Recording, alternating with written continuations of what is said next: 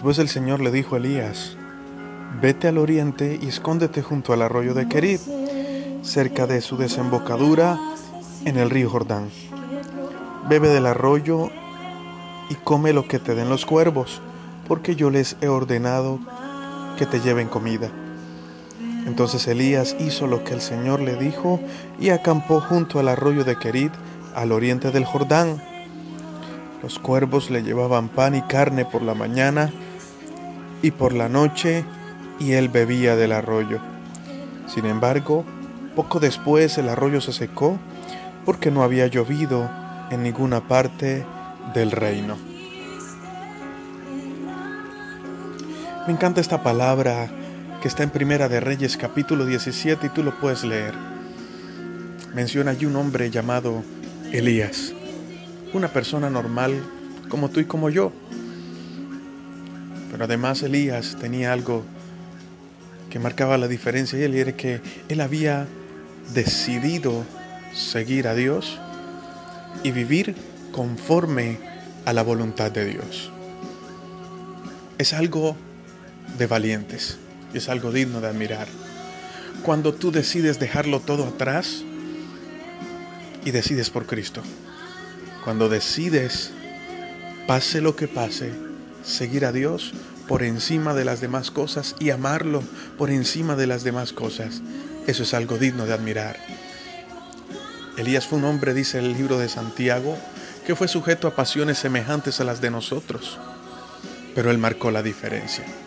Eso quiere decir que tú y yo también podemos marcar la diferencia al estar determinados a vivir como Dios quiere que nosotros vivamos, a vivir una vida agradable a Dios, una vida en integridad, una vida agradable a los ojos del Señor, una vida obediente a Dios.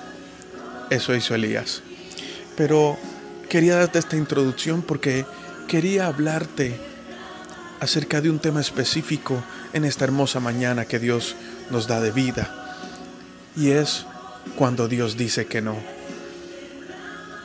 A todos nos gusta siempre escuchar un sí cada vez que pedimos algo. Cada vez que anhelamos algo y queremos conseguirlo, si nos dicen que sí, nos llena de felicidad. Pero la vida nos cambia cada vez que nos dicen que no.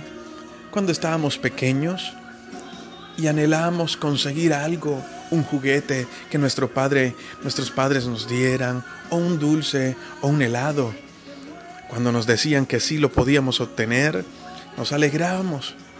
Pero cuando nos decían que no, eso era el fin del mundo para nosotros. Yo no sé si tú te acuerdas de eso. Pero yo lo puedo recordar cuando mis padres me decían que no a ciertas cosas que yo quería. Pero como ellos tenían más experiencia, sabían que en cierto modo lo que yo pedía no iba a ser algo bueno para mí. Entonces tenían que decirme que no para no perjudicarme más adelante. Muchas veces pedimos a Dios cosas que deseamos, pero muchas veces eso que deseamos no es lo que en realidad necesitamos. Muchas veces eso que deseamos no es en realidad lo correcto no traerá bendición para nuestras vidas. Nosotros pedimos las cosas por lo que a nosotros nos parece que es lo correcto. Por lo general nos dejamos engañar por los espejismos de este mundo. Queremos un carro y pedimos a Dios un carro último modelo. Y creemos que eso es lo mejor y que nos va a llenar de felicidad. Pero Dios que ve mucho más allá del presente, Dios que conoce lo que vendrá, Él sabrá si ese carro va a ser de bendición para nosotros o en realidad no será de bendición para nosotros. Es entonces allí que juega el vivir bajo la voluntad de Dios. ¿Sabes? La palabra de Dios dice que la voluntad de Dios es buena, agradable y perfecta. Pero llegarán momentos en tu vida en que no entenderás y dirás, ¿cómo así que esto es la voluntad de Dios? No veo nada bueno, ni agradable, ni perfecto, porque quizás en el momento no lo vas a entender, pero luego que pases el momento de dificultad o luego que pase el no de Dios, entenderás el por qué Dios te dijo que no, entenderás por qué Dios guardó silencio, entenderás por qué Dios cerró esa puerta que no iba a ser de bendición para ti. Quizás pensaste que sí podría ser una bendición, pero Dios siempre sabrá más que tú y que yo. Ten algo pendiente. Dios te ama. Y si sabes que eres su hijo, entenderás que Él te ama como un padre ama a su hijo, que daría lo que sea por sus hijos. Dios en su infinito amor y misericordia, Él sabrá cuándo decirnos que no. Y cuando amas a Dios y vives bajo su voluntad, sabrás entender cuando Dios te diga que no. Pero a veces somos como niños y comenzamos a hacer berrinches y comenzamos a quejarnos y a llorar porque hasta no obtener lo que queremos. Pero sabes, el amor de Dios es tan grande que Él va a decir un no rotundo porque sabrá que no va a ser de bendición para tu vida. Hay momentos en que Dios va a cerrar puertas. Elías había sido obediente a Dios. A veces pensamos si soy obediente a Dios, si estoy buscando a Dios, si leo la Biblia, si oro, ¿por qué me va tan mal? ¿Por qué se me cierran tantas puertas? ¿Por qué siento que no avanzo? ¿Te has hecho esa pregunta alguna vez? En algún momento de la vida nos hemos hecho esa pregunta porque no entendemos lo que está ocurriendo en el momento. Pero déjame decirte algo, todo lo que está sucediendo en tu vida tendrá un propósito en el cual Dios está desarrollando en medio de todo lo que estás pasando. Aunque no lo entiendas y parezca no tener sentido, Dios sabe lo que está haciendo en tu vida. Elías fue obediente a Dios. Y fue obediente a Dios a enfrentar a un rey que era idólatra, un rey que había hecho que el pueblo se perdiera en idolatría y se olvidara de Dios. Y Elías le dice, a partir de ahora no va a llover y solo por mi palabra lloverá. Vendrán años de sequías. Y Dios le dice a Elías, vete hacia el arroyo de Kerit, un lugar apartado, un lugar alejado donde quería esconderlo, pero a la vez quería capacitarlo, quería entrenarlo para cosas grandes que Dios tenía con Elías. Y Elías fue obediente y se fue al arroyo de Kerit. Ahora Dios le dice, allá vas a tomar agua del arroyo y vas a comer el alimento que te lleven los cuervos, porque yo he ordenado a los cuervos que te den de comer. Qué tremendo, ¿verdad? Imagínese el restaurante que Dios le manda a Elías, a unos cuervos que en las mañanas y en las tardes les, llevaban pan y carne a Elías para que Elías comiera. Pero no me quiero quedar allí, no me quiero enfocar en eso. En lo que me quiero enfocar es que Elías fue obediente a Dios y se fue hacia allá. Pero llegó en un determinado momento en que el agua comenzó a menguar, comenzó a menguar, comenzó a menguar hasta el punto en que en el arroyo se secó. Ahora, ¿por qué se secó el arroyo? Porque Elías había declarado una palabra que no iba a llover en ese tiempo. Y ya estaba viendo los resultados de esa palabra. Ahora, Viene la pregunta, pero ¿por qué si él le fue fiel a Dios? ¿Por qué si él fue obediente a Dios? ¿Por qué el arroyo tuvo que secarse? Y ahora, ¿de qué iba a vivir Elías? Y ahora, ¿qué iba, cómo se iba a sustentar Elías? Una gran pregunta, ¿verdad? Dios va a permitir muchas veces que el arroyo se nos seque. ¿Cuántas veces comenzamos un negocio y el negocio no produjo? O comenzamos un buen trabajo y dijimos, este es mi tiempo, esta es mi temporada, ese es el empleo que yo estaba esperando, es lo mejor para mí y al día siguiente vas y encuentras una carta de renuncia. Pensaste que todo ya había cambiado y en determinado momento te das cuenta que las cosas no eran así y que todo parece ir de mal en peor. Tu arroyo se ha secado y no contabas con eso. Le pediste algo a Dios y Dios te dice que no, que no te lo va a dar. O muchas veces Dios guarda silencio para hacerte que esperes. ¿Sabes algo? Son propósitos sin moveres de Dios que no indican que tú estés en pecado, que no indican que Dios no te ama, al contrario, porque te ama, está permitiendo que tu arroyo se seque. Porque te ama, está permitiendo que las circunstancias que estás viviendo hoy las vivas. Porque te ama, porque Él te está entrenando, porque Él está fortaleciendo tu fe, porque Él de allí te va a llevar a otro nivel para que no te conformes solo con aquella poca agua del arroyo. Todo tiene su tiempo y todo tiene su momento. Hay moveres de Dios que si tú vives bajo su voluntad no las vas a entender. Y Dios no quiere que lo entiendas. Lo único que Dios quiere y pide de ti es que le seas obediente sin cuestionarle. Es que le seas obediente si simplemente camines bajo su propósito, camines en obediencia y verás su gloria en tu vida. Muchas veces la respuesta de Dios no va a ser de nuestro agrado, pero luego veremos que fue lo mejor.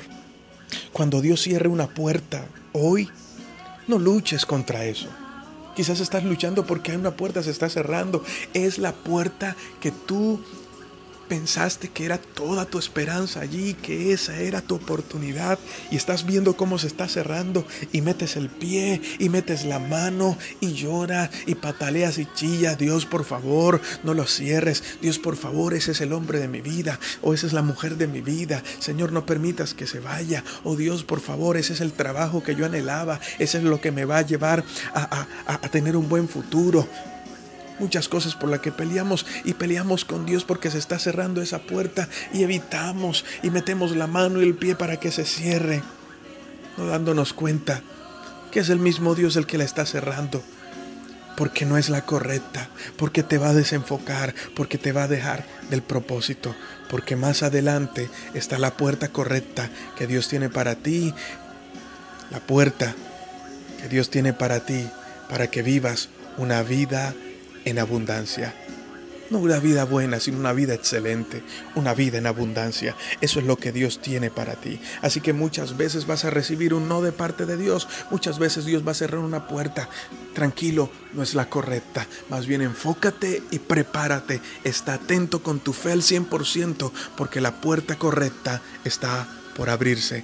Dios la va a abrir y lo vas a disfrutar y luego entenderás el porqué del proceso de Dios en tu vida. Entenderás por qué el arroyo se te secó. Entenderás por qué Dios dijo que no. Después lo entenderás y avanzarás hacia otro nivel que Dios tiene para ti. ¿Qué te parece si hacemos una oración en esta hermosa mañana? Hagamos una pequeña oración. ¿Y qué te parece si nos rendimos y le pedimos a Dios, Señor, ayúdame a no luchar contra tu voluntad? Ayúdame a entender cuando una puerta se cierre y saber que una nueva tú abrirás. Sabes, amado amigo y amiga que me escuchas, la Biblia dice que la vida del justo es como la luz de la aurora que va en aumento en aumento hasta que el día es perfecto. Lo que Dios quiere hacer contigo es llevarte en aumento, de aumento en aumento. Así como cuando sale el sol y el día es perfecto, así es lo que Dios quiere hacer contigo hoy. Cierra allí tus ojos, vamos a orar. Padre, gracias por tu fidelidad y misericordia. Gracias porque hoy sabemos que nos amas, Señor. Y podemos entender cuando tú nos dices que no, que no es por ahí, que no es la persona indicada. Cuando tú nos dices que no, Padre, aunque nos duela, es necesario. Perdónanos porque muchas veces hemos pataleado y hemos evitado que el proceso sea rápido en nosotros porque hemos luchado tratando de luchar contigo para que esas puertas no se cierren, sin darnos cuenta que tú como Padre nos amas y quieres lo mejor para nosotros. Tú sabes que es lo mejor para nosotros, Señor. Hoy pedimos que nos ayudes a hacer tu voluntad. En el nombre de Jesús, toma nuestra mente, nuestros pensamientos y nuestro corazón Haznos caminar por caminos, por tus sendas de justicia, y no permitas que nuestro pie tropiece en piedra. Sosténnos, danos de tu Espíritu Santo y ayúdanos a ser pacientes. En medio de lo que estamos viviendo, ayúdanos a esperar y a saber, Señor, al 100% de que algo maravilloso tú estás haciendo, Señor. Gracias por cada vez que me dices que no Gracias por cada vez que tú mismo eres el que cierras una puerta, porque sé que lo que vendrá es mayor a lo que se cerró. En el nombre de Jesús, nos ponemos en tus manos en este nuevo día y te damos las gracias, Señor. Amén y amén. Amado amigo, amada amiga, gracias por darme este momento, por escuchar esta palabra.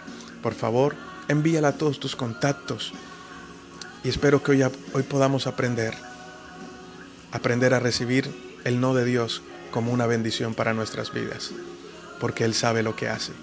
Dios siempre sabe lo que hace. Que tengas un feliz y un muy bendecido día. Te habló tu pastor y amigo Elías Hoyos. Dios te siga bendiciendo.